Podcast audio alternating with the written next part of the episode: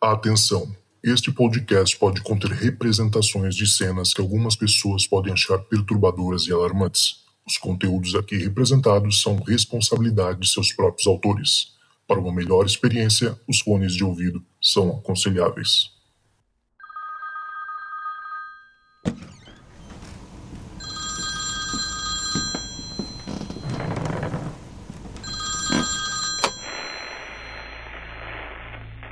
Fala Zoucas, tudo bem? Sou Henrico aqui de São Paulo e eu tenho dois relatos para contar. Um aconteceu comigo e o outro foi com meu avô, é, por parte de pai. Só que quem me contou a história foi meu pai. Mas eu vou contar a minha história e em seguida eu conto a dele. É... Aconteceu em São Paulo mesmo. Foi no ano de 2019. Eu tava no meu terceiro ano do médio e só que eu estudava de noite, né? É... Muitas poucas pessoas tiveram a oportunidade de estudar ensino médio de noite. Então, assim, foi uma experiência muito diferente para mim. Então, sempre chegava tarde em casa, lá para umas 11, dependendo do dia, porque aqui em São Paulo tudo depende do metrô, né? Metrô ou ônibus. Então, eu chegava meia-noite em casa. Mas, bom, consegui lidar de boa.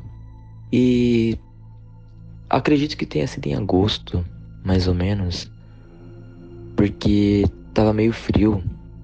E São Paulo, é, não dá para saber muito bem, porque São Paulo sempre tá frio. É, pode ser o verão que for, de noite tá frio e garoando.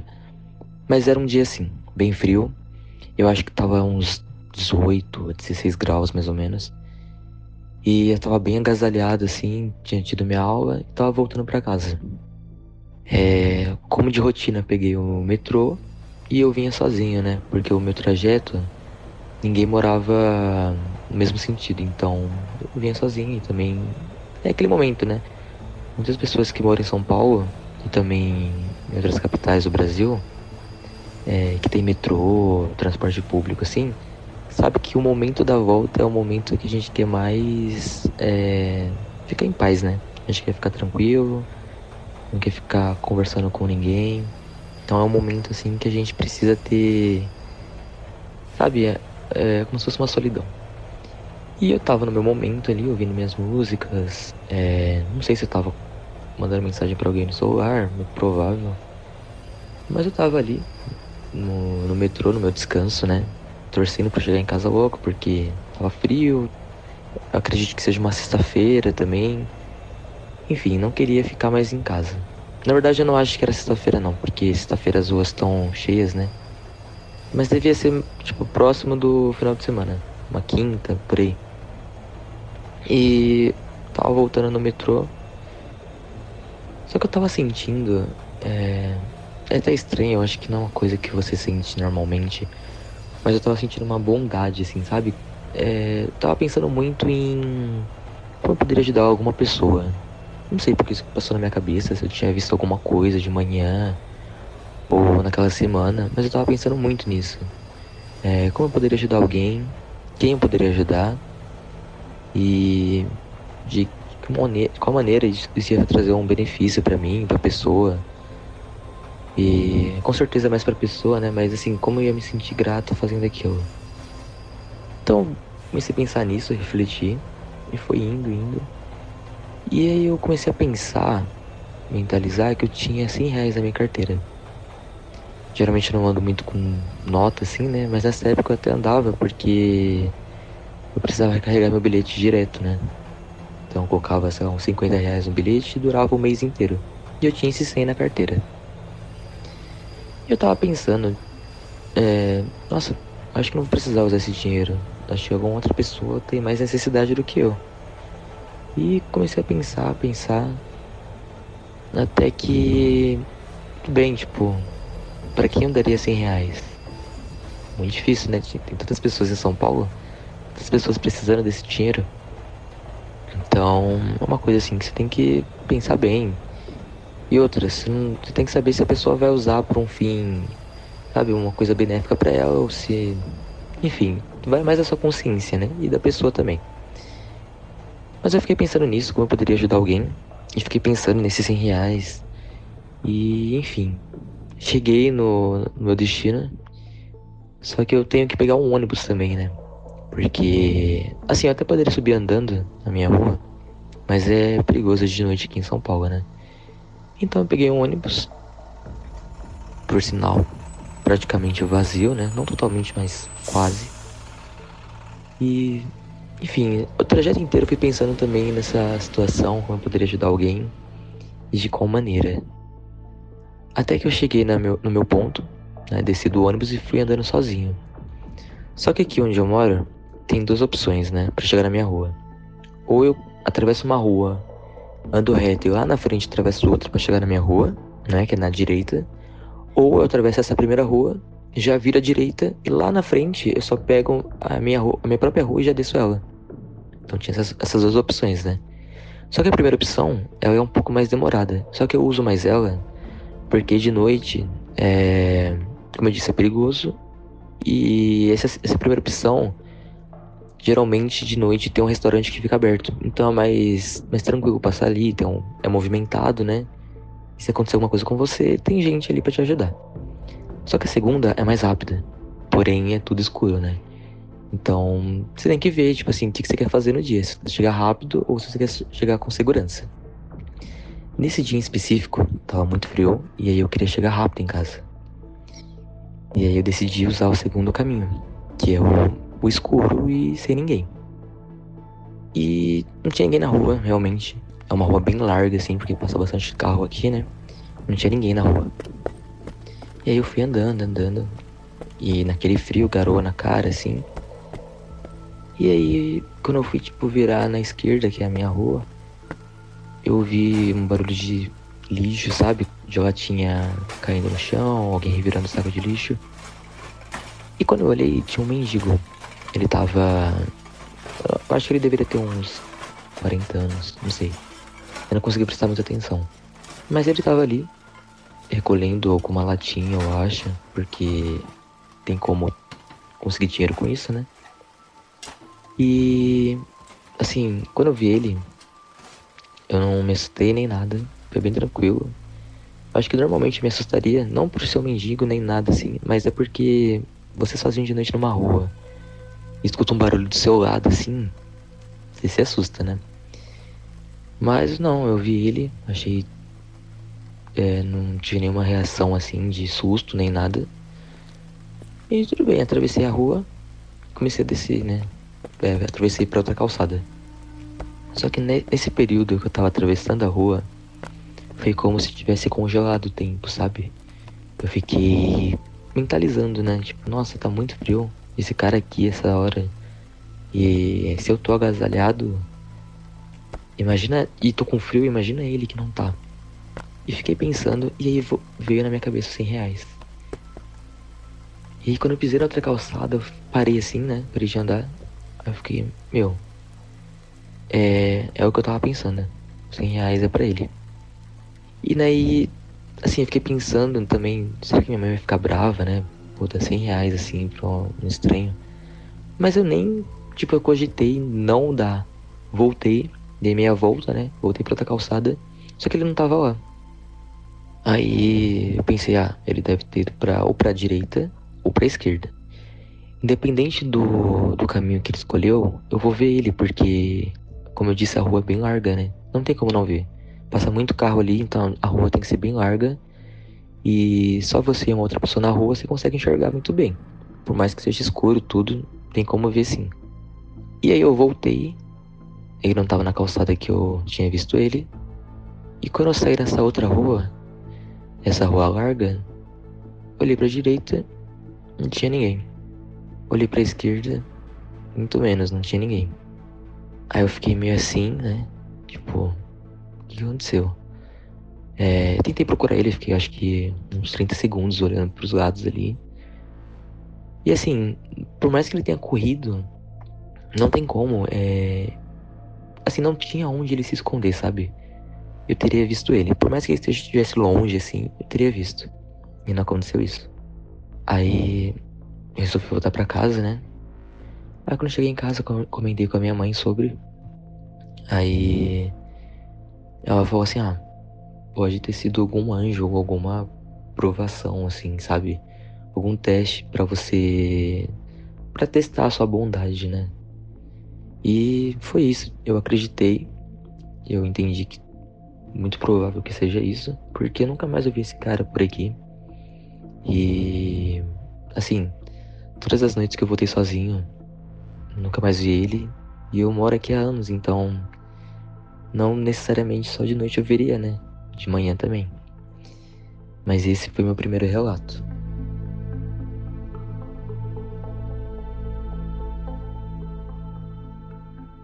O segundo relato é, foi com o meu avô paterno. Ele ele morava em Guarantã, é uma cidade do interior de São Paulo. Morava ele, meus tios, meu pai, né, a minha a minha avó. Enfim. E eles moravam numa espécie de fazenda. É... Eu acho que. Eu não sei que ano foi isso. Não faço ideia. Mas meu pai era jovem. Então, assim, ele nasceu em 64, meu pai. Eu acredito que foi. É, talvez nos, nos, anos 70, por ali. Não, não tenho muita certeza, mas pode ter sido. E, enfim. Eles moravam numa fazenda e meu pai sempre acordava cedo, porque. Meu pai e meus tios, né? Para ajudar no plantio ali do café, que era muito forte na região. E, enfim, eles viviam praticamente disso. E aí teve um dia que meu avô, ele chamou meus tios pra, pra ajudar ele em alguma coisa numa cabana que tem. É mais pro meio do mato, assim, sabe? Tem algum nome específico, mas eu não sei. E ele chamou meus, é, meus tios, tudo, meu pai, tipo, ah, vem me ajudar, né? Porque a mãe tem que acordar cedo, é, tem que estar tá tudo pronto. Só que eles não estavam muito afim. E daí ficou nessa, vai, não vai, vai, não vai. Ele se estressou e fez sozinho. Então, eu acho que deveria ser umas nove e pouco da noite. Ele foi indo pra, pra essa cabana, né? Sozinho. E na época não tinha lanterna, não tinha celular, né? Eles usavam lamparina, né? A lamparina é chave nessa história. E ele foi com essa lamparina até o local. Eu imagino que devia estar um brilho total, né? Porque se com uma lanterna já é escuro, imagina uma lamparina, né? Que é um foguinho aceso ali dentro. Enfim, ele chegou nessa cabana, entrou nela, colocou a. trancou a porta, né? Colocou a lamparina sobre a mesa e começou a organizar o que ele tinha que fazer ali. Ele passou um bom tempo fazendo o que ele tinha que fazer, até porque ele ia dormir ali, né? Então meus tios, meus, meu pai, só ia ver ele no dia seguinte, né? Quando fosse trabalhar. Eles iam meio que se encontrar ali no local e, enfim. E aí ele começou a ouvir um assovio bem de longe. Bem longe. E daí. Ele achou estranho, né? Achou que alguém tava pregando alguma peça nele. Algum dos filhos estava chegando, sei lá, tipo, des, é, mudou de ideia. Quis ir ajudar o pai. E ele ficou tranquilo. Só que aí, na segunda vez que ele ouviu o assovio, um pouco menos longe, mas ainda longe, a lamparina se apagou. E aí, ele ficou no escuro, foi lá, acendeu de novo, beleza. Eu acredito, eu não me lembro bem, mas eu acredito que tenha passado alguns minutos assim, e ele ouviu de novo o assovio, agora um pouco mais perto, mas ainda assim longe. E daí a lamparina apagou. Ele já ficou um pouco assim, né? Assustado. Mas. Eu acho que na hora ele não.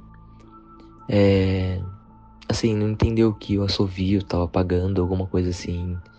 Ele só achou que. Não sei, algum defeito. Um defeito da lamparina. E acendeu de novo. E daí sempre que ele ouviu o assovio, eu não sei de quando em quantos minutos acontecia isso, mas assim, não era muito longo, apagava a lamparina. Até que chegou uma hora que estava bem perto da casa.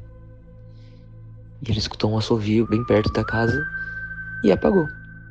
E aí, ele já estava tão zangado que ele falou: Ah, quer saber? Não vou acender de novo, vou ficar nessa. Pronto. Ele deixou apagado, ficou no escuro, sabe? É, fazendo uma espécie de birra, assim, tentando superar o medo. E ficou um tempo tudo quieto. De novo, nenhum assovio. Até que ele começou a ouvir o assovio se afastar. E aí foi afastando, afastando. Daí ele ligou a lamparina e nunca mais é, apagou nesse dia. Ele acredita, quando ele contou pro meu pai, pros meus tios, ele acredita que tenha sido Saci Pererê. É, como eu disse, ele mora no interior de São Paulo, né? Morava no interior de São Paulo, que ele já é falecido. Mas lá isso é muito forte, essas histórias e tudo. Então ele acredita que tenha sido isso.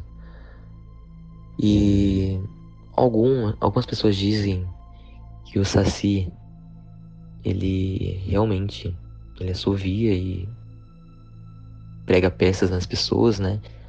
E apagar a lamparina seria uma peça que ele estaria pregando no meu avô.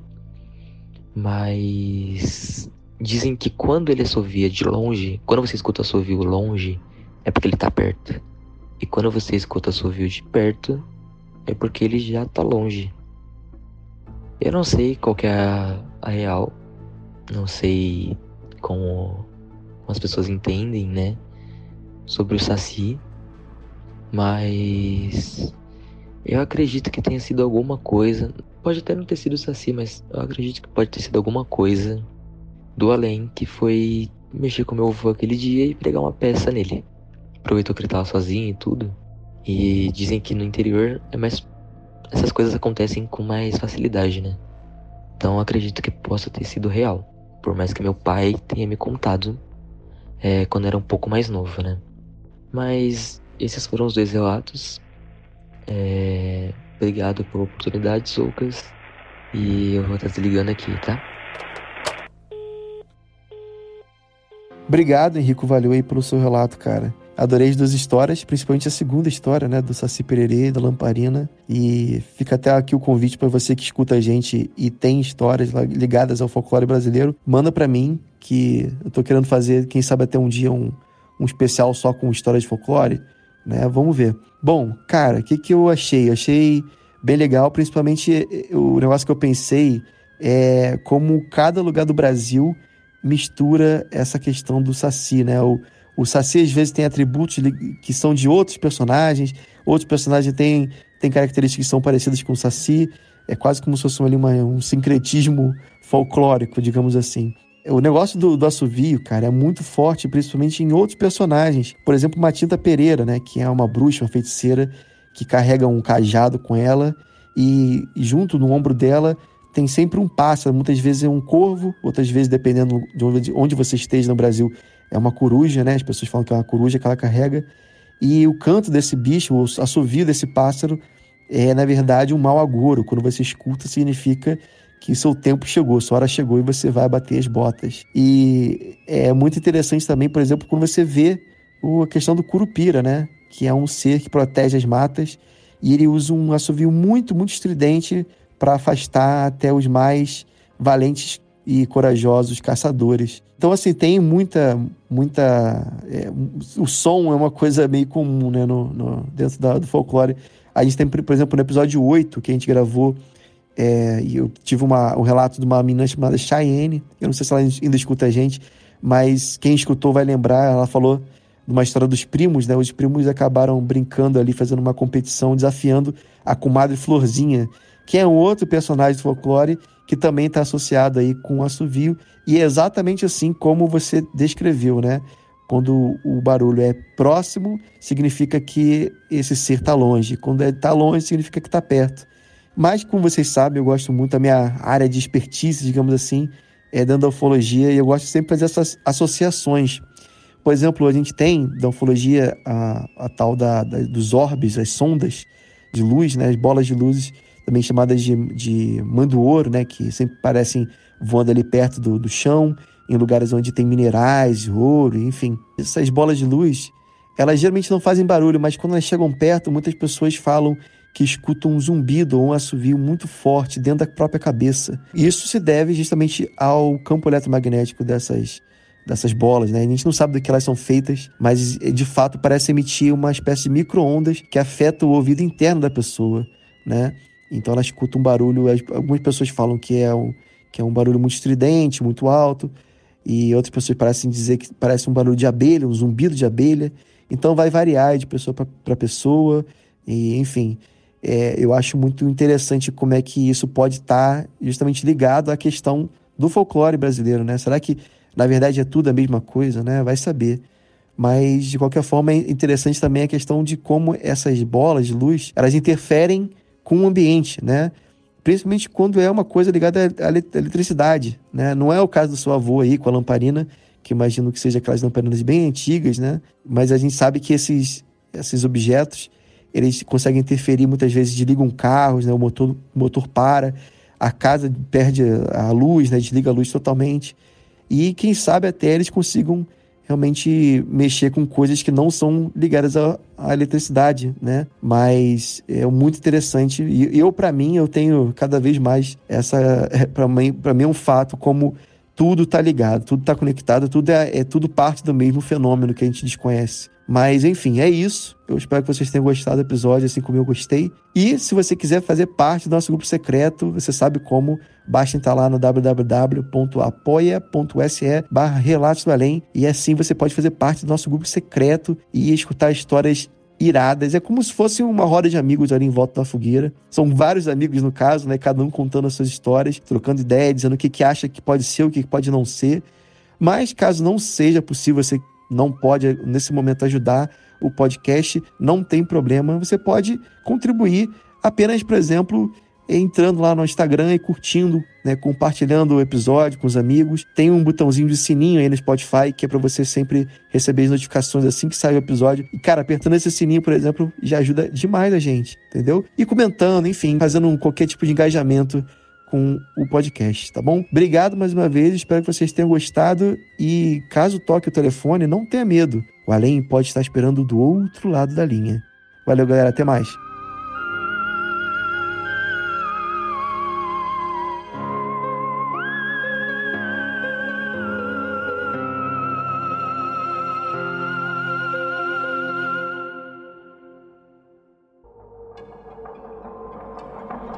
Esse podcast foi um podcast editado pelo encodedprod.com.